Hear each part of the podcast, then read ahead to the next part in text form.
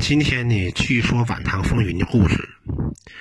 呃，庞勋起义失败没过几年，就爆发了一场规模更为浩大、几乎席卷全国的黄巢起义。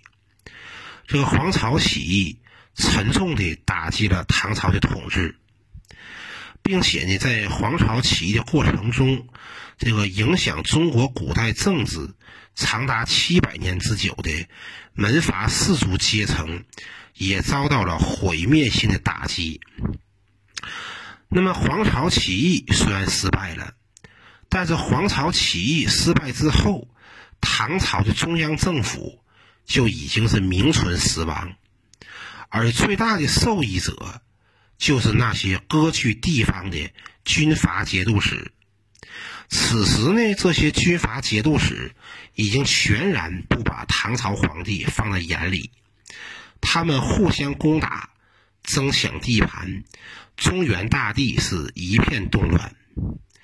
我们以前呢，在讲黄巢起义系列的时候，呃，曾经说过，当时黄巢从长安败退到中原之后，就包围了蔡州城，当时镇守蔡州的。蔡州守将是蔡州节度使秦中权。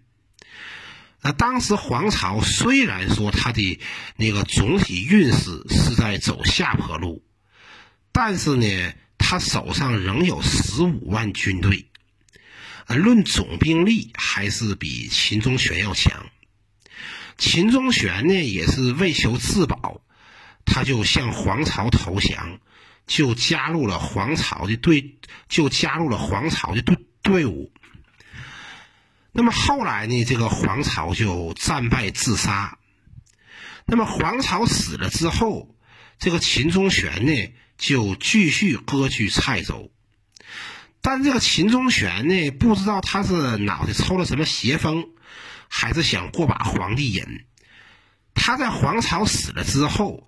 他居然以这个皇朝的继承者自居，并且自立为大齐皇帝。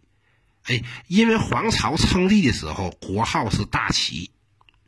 这个秦中权呢，他为人十分的凶狠残暴，他的军队呀用这个人肉充作军粮。秦中权让士兵用这个咸盐去腌制这个死人的尸体。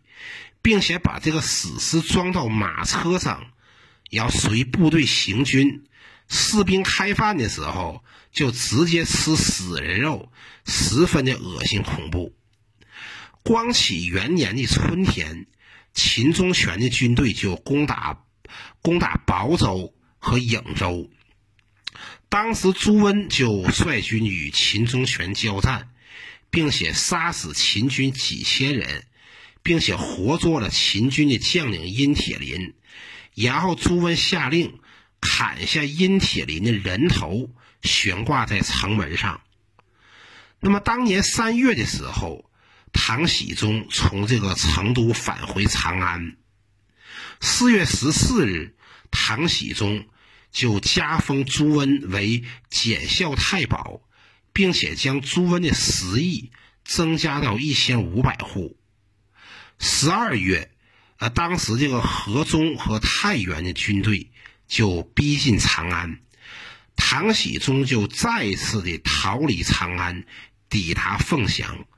光绪二年，秦中权的军队就更加猖狂，接连攻陷了汝州、洛州、怀州、孟州、邓州、唐州、郑州、许州等城池。中原大地方圆几千里，几乎都断绝人烟，只有宋州、亳州、华州、颍州等城池必城自守。那么朱温呢，就多次出兵与秦中权交战，有胜有败。中原的百姓都害怕朱温战败，怕自己被秦中权给杀死。那么三月一日的时候。唐僖宗下诏，封朱温为沛郡王，后来又封朱温为检校太傅、吴兴郡王，食邑三千户。光启三年，朱温任命朱桢为知州刺史，并且朱温派朱桢去东边去招兵。十天之内，朱桢就招募了一万多人。那么朱温得知之后呢，就高兴地说道：“我的大事可以成了。”那么这个时候呢，这个秦宗权的部将张志就驻军在北郊，秦贤驻军在板桥，他们各自都有几十万人。并且竖起了栅栏，相连二十多里地，势力十分强盛。那么朱温呢，就对各个将领就说道：“说这个秦宗权的军队正在养精蓄锐，以等待时机，他们一定会来进攻我们。况且秦宗权他知道我们兵力很少，又不知道朱桢已经回来。”他以为我们会害怕他们，只能坚守阵地。我们不如出其不意，攻其不备，先发制人。于是朱温就率军攻打秦贤的军营，诸军将士个个奋勇当先。秦贤果然是没有什么防备。然后朱军接连攻占了秦军四座营垒，杀死秦军士兵一万人。当时有很多人都以为有天神暗中相助。那么秦宗权的这个部将卢唐率军一万人，在这个莆田的北面驻扎，并且沿汴河两岸扎营。并且跨河建起了桥梁，以控制河运道路。那么朱温呢，就派兵去偷袭卢唐。这时呢，正好是天降大雾，朱温的军队呢就到达了这个卢唐军队的这个营垒的时候，才被这个秦军士兵给发现。然后朱军就闯入秦军的军营，大杀大砍。秦军被打个措手不及，秦军士兵投水而死者特别多，包括这个卢唐本人也投水自尽。那么秦宗权在这个河南的军队是接连战败，他也不敢贸然对朱温发起进攻。那么当年的五月初三，朱温就率军从酸枣门出军，从酸枣门出兵。从清晨到中午，朱温的军队与这个秦宗权的军队短兵相接，并且大败秦宗权，追杀二十多里地，秦军的死尸堆积如山。秦宗权呢，对这次失败感觉十分羞辱，从此就更加暴虐。于是呢，秦宗权从郑州亲自带了几位将军来突袭，径直前往张志的军营中。五月初八的时候，朱温在这个兖州、运州、华州的军队都赶来支援。那么朱军呢，在这个汴河的这个两岸摆开阵势，大军是武器精良，十分雄壮。秦宗权看到这个朱温大军的军容，他不敢出军营一步。第二天的时候呢，这个朱温指挥各路兵马一起向秦宗权的军队发起进攻，战斗从清晨打到下午，杀敌两万多人。到夜晚鸣金收兵，朱军缴获了秦军大批牛马辎重、兵器铠甲。还抓了很多俘虏。当夜呢，这个秦宗权和张志就偷偷逃跑。秦宗权与朱温交战多次，但但却屡战屡败。而秦宗权的总兵力却是朱温的好几倍。这个秦宗权为此感到十分的愤怒。秦宗权在败退到郑州的时候，他就下令对郑州的百姓。进行疯狂的屠杀和掠夺，然后秦宗权又派兵去镇守陕州、孟州、洛州、怀州、汝州、许州等城池。但是这个秦军士兵都十分的害怕朱温，以至于朱温率领军队到达的时候，守城的秦军士兵都弃城逃跑。文德元年的时候，唐昭宗继位，隆纪元年的二月，秦宗权的部将申崇变节。那么申崇呢，就打断了这个秦宗权的双腿，并且把秦宗权给囚禁起来。然后申崇就遣使向这个朱温报告。那么朱温呢，当即就任命申崇为淮西留后。不久呢，这个申崇又被他的部将郭帆给杀害。那么郭帆呢，就把这个秦宗权交给了朱温。朱温呢，又用这个囚车把秦宗权押往长安。秦宗权被押往长安之后，唐昭宗呢，就在延禧楼接受了献俘。然后唐昭宗下令将秦宗权斩首，蔡州平定。秦宗权被杀之后，唐昭宗又下令。给朱温增加一百户的食邑，赐庄园豪宅各一处，加封朱温为检校太尉、中书令，晋封东平王，以奖赏朱温平定秦宗权的功劳。在这个唐朝末年的各个军阀枭雄当中，最有名的就是这个朱温，还有李贺用。我们以前讲黄巢起义的时候啊，曾经说过，这个朱温与这个李克用因为这个上元义事件，两人呢就结了仇，啊，互相呢是水火不容，不共戴天。那么黄巢起义失败之后，朱温与李克用又展开了这个一系列的这个争夺战。光化二年的三月。朱温就派部将葛从周去攻打这个幽州节度使刘刘仁恭。那么葛从葛从周在打败了刘仁恭之后，又乘胜由土门出兵，一举攻克了这个河东军队镇守的成田军。朱军的这个副将四书从由马岭出发，进取辽州的乐平，又进军榆次。然后李克用呢，见这个朱军打来，他就派这个牙，他就派这个内牙军副将周德威去领兵阻击，并且大败朱军，斩杀朱军三千人，并且俘虏了这个朱军的将领陈章。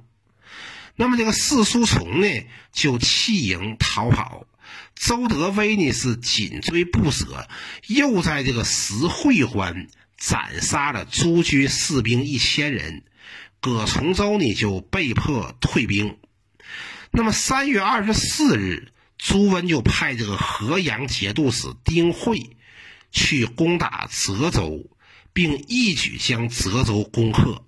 五月初二，李克用派这个都指挥使李君庆去攻打李汉之。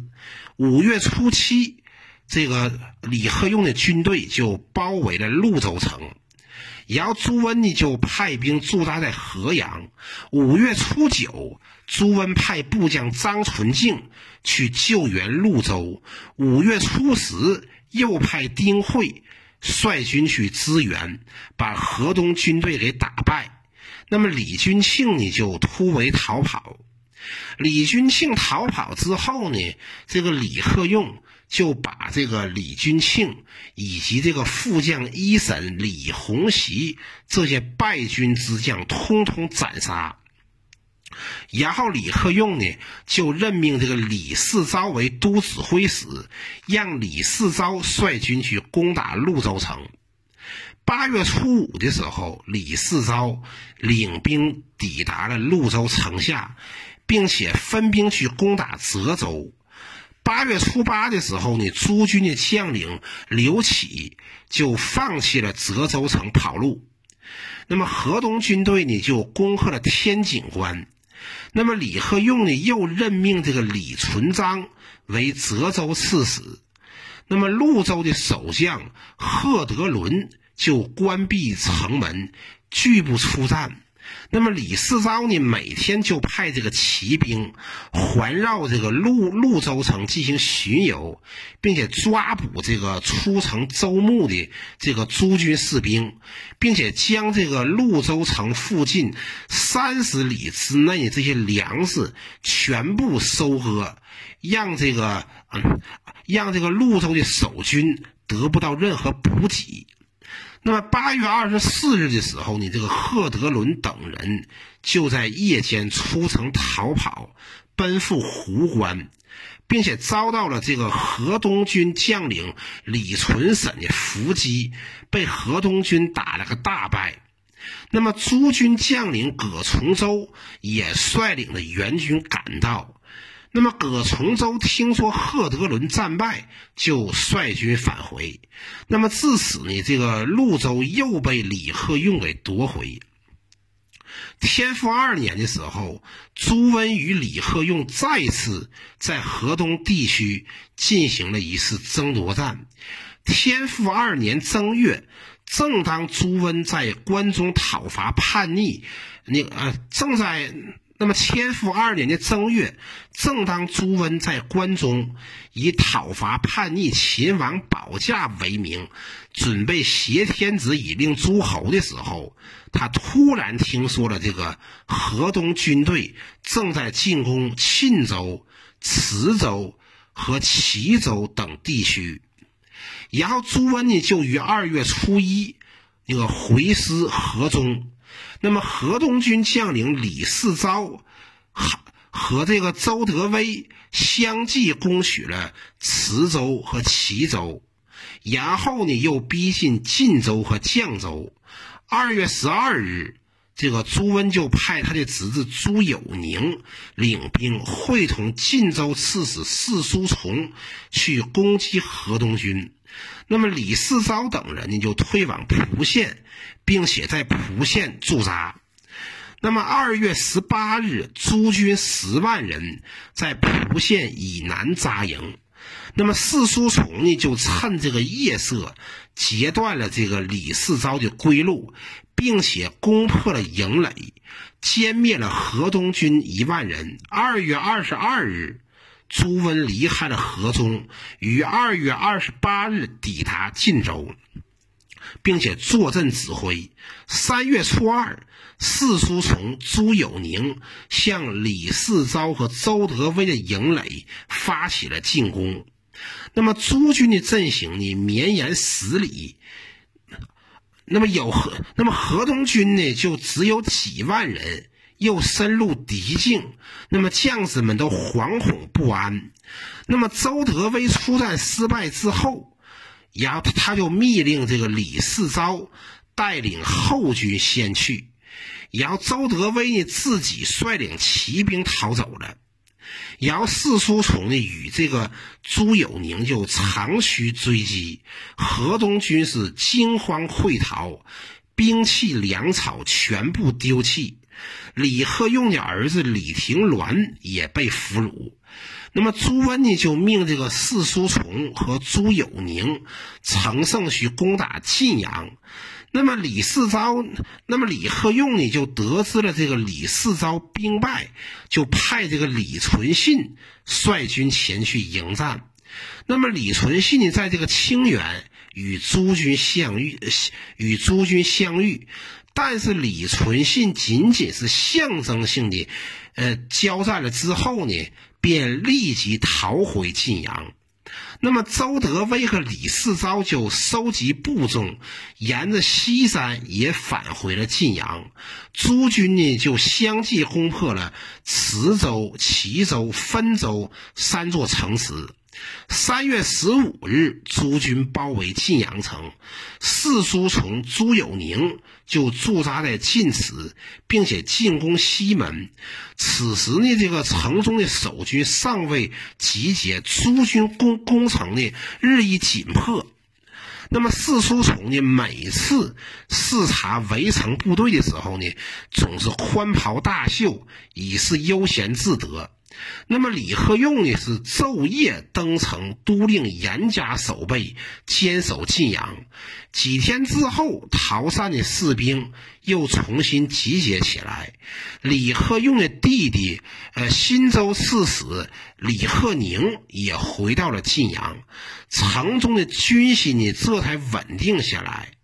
那么三月十六日，朱温因为急于向关中用兵。那么就由晋阳呢，就返回河中，然后李世昭、李世元就屡次率敢死队趁夜色进入到四叔从的军营中，大杀大砍，打的这个诸军呢是措手不及，防不胜防。这时呢，这个晋阳城附近又爆发了瘟疫，四叔从呢就于三月二十一日率部队撤离晋阳。那么河东军队呢，又趁机夺回了磁州、齐州、方州三座城池，但是自此之后，李克用是多年都不敢跟朱温相争。那么唐朝末年呢，可以说是军阀混战，在北方处于军阀割据、军阀混战的时候，南方呢其实也不太平。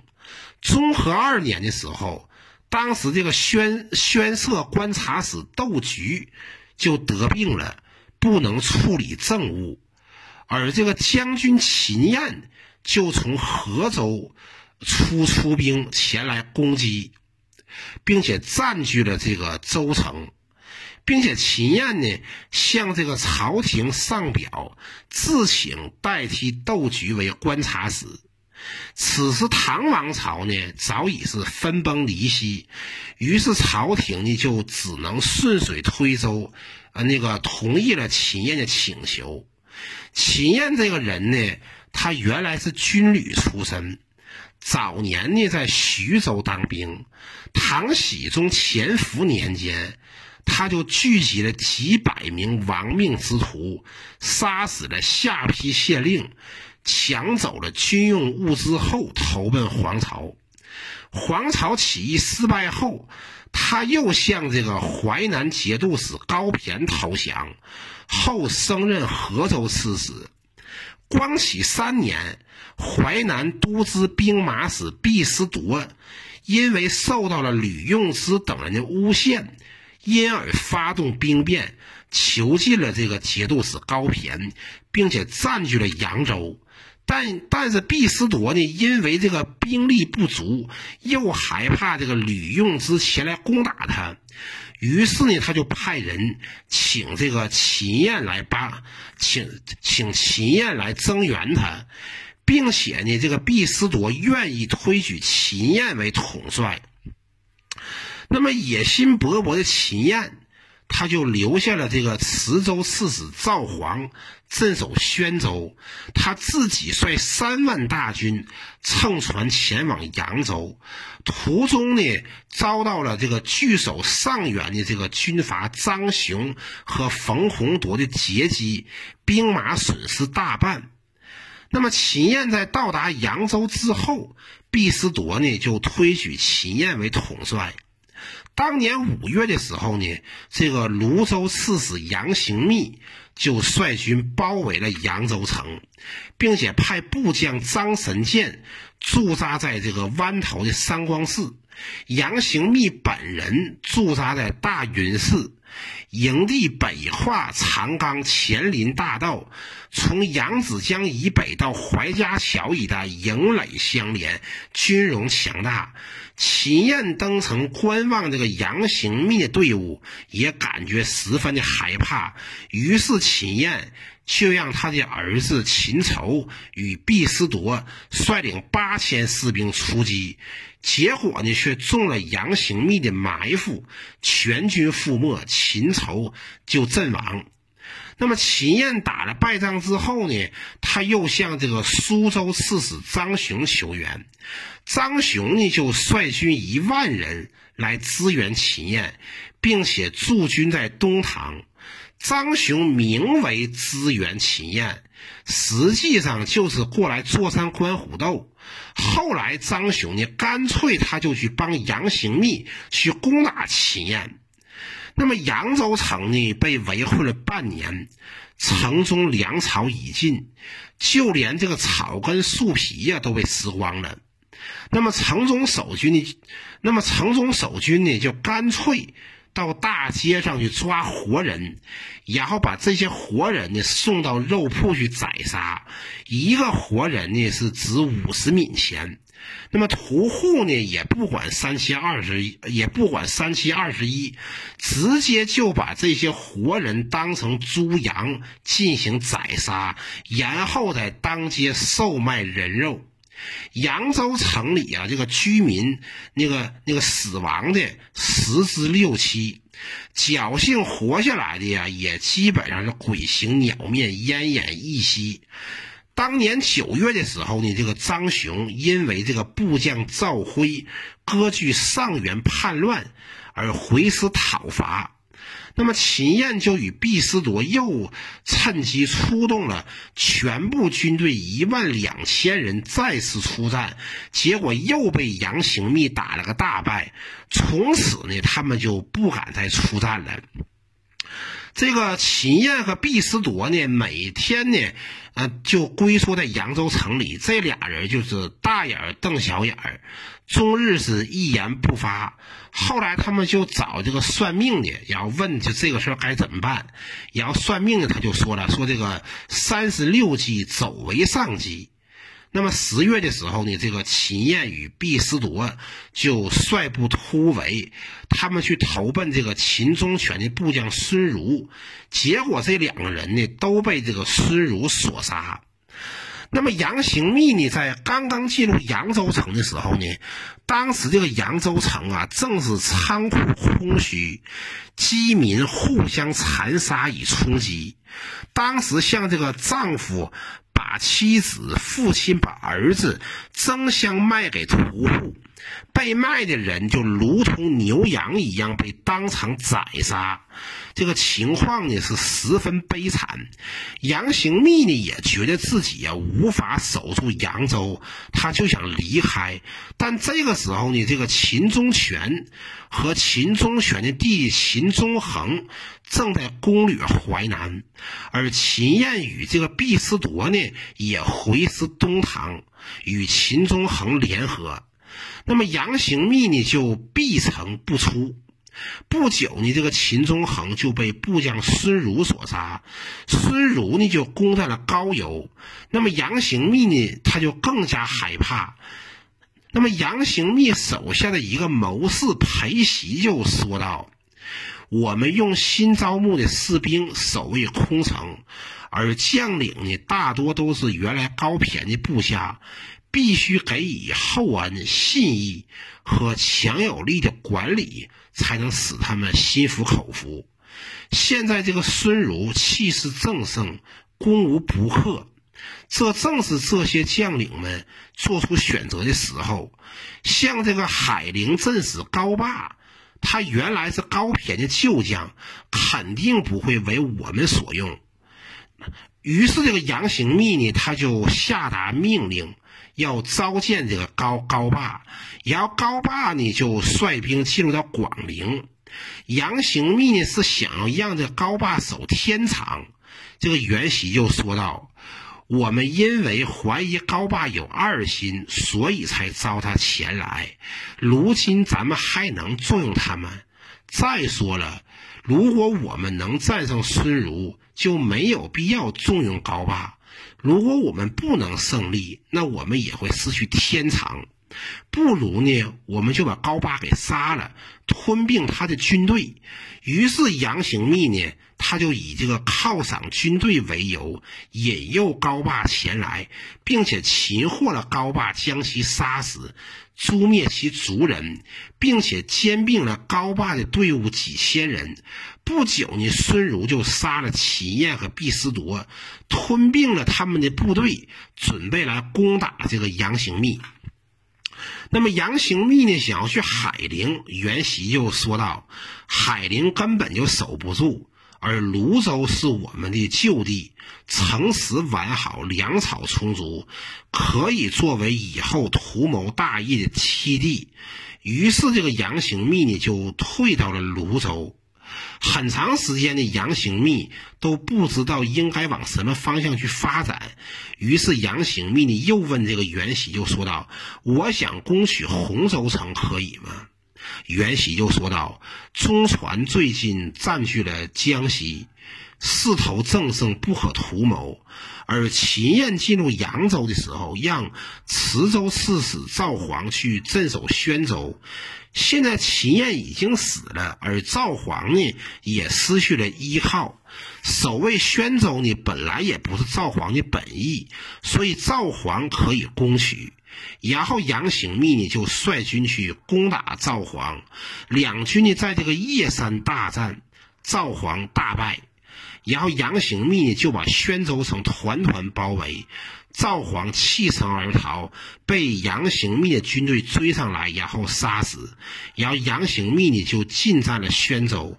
此后呢，这个杨行密的势力呢，在这个江东啊是越做越大。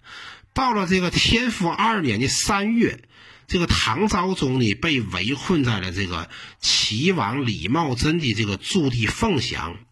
那么唐昭宗为了拉拢这个杨行密，他就派人到这个江东去册封杨行密为东面诸道行营都统、检校太师、中书令，并且将杨行密封为吴王。那么此时的大唐王朝啊，已经是这个四分五裂、狼烟四起，已经走向了这个灭亡的边缘。公元九百零七年，唐朝的末代皇帝唐哀帝李柱就将皇位禅让给了这个梁王朱温。那么朱温呢，就取代了唐朝，建立建立了后梁。那么唐朝正式灭亡，五代十国时代正式开启。那么唐朝灭亡后，那么各路诸侯对于这个取唐朝而代之的这个朱温，又是什么态度？当时这个天下又是什么形势？首先呢，是这个朱温的这个死对头，就是割据山西的这个晋王李克用，是坚决不承认朱温当皇帝的合法性。李克用仍然以唐朝臣子自居，使用唐朝年号，而割据陕西的这个齐王李茂贞，也不承认朱温的正统性。他也不向后梁称臣，也是以这个唐朝臣子自自居。那么割据四川的这个军阀王建，还有就是这个江东的军阀杨行密，他们呢也不承认这个朱温的这个正统性。但是他们呢就不以这个唐朝的臣子自居，而是这个建国称帝。王建呢就建立了就建立了蜀国，史称前蜀。这个杨行密呢就建立了吴国，史称南吴。啊，你看这两个国家，一个是蜀国，一个是吴国。按说五代十国这个时候吧。这个称王称帝、割据一方的人特别多，这有蜀国有吴国，就没有人叫魏国。如果他有个魏国的话，那么正好魏蜀吴这三国又齐了。那么割据这个湖南的这个军阀马殷，还有就是割据浙江的这个钱辽，他们呢则是名义上向朱温称臣。于是，这个朱温呢就封马殷为楚王，封钱辽为吴越王。但是，马殷和钱辽呢名义上向后梁称臣，实际上呢也是这个割据一方。他们分别建立，他们分别建立了楚国与吴越国。那么，割据岭南的这个军阀刘隐也向朱温称臣。那么朱温呢，就先封这个刘隐为南平王，后封他为南海王。刘隐死了之后呢，刘隐的儿子刘演继位，并且称帝，改国号为大越，后来又改国号为汉，史称南汉。割据福建的王审知则被朱温封为闽王。那么王审知呢，就建建立了闽国。那么除了这些割据政权之外，还有就是刘守光的燕国和王戎的赵国。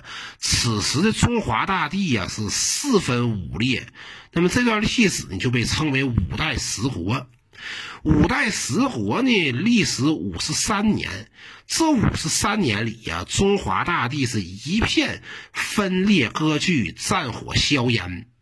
如果再加上此前中晚唐将近一百五十年的这个动乱与割据，那么从唐玄宗天宝十四年安史之乱爆发以来，经过了中晚唐与五代十国的战乱，那么这场大动荡持续了两百多年，一直到公元九百六十年。一个名叫赵匡胤的将军，陈桥兵变，黄袍加身，建立了大宋王朝。那么赵匡胤呢，就是宋太祖。那么随着宋太祖赵匡胤建立了大宋王朝，那么这场长达两百多年的黑暗时代，也终于迎来了破晓的时刻。那么我们晚唐风云这个系列呢，到这里啊就全部播讲完毕了。那么这个在在在节目的最后呢，我再跟大家呢说些题外话。呃，我这个历史专辑系列《历史大风歌》是于二零二一年三月十五日呃正式开讲，到现在呢已经是有一年多了。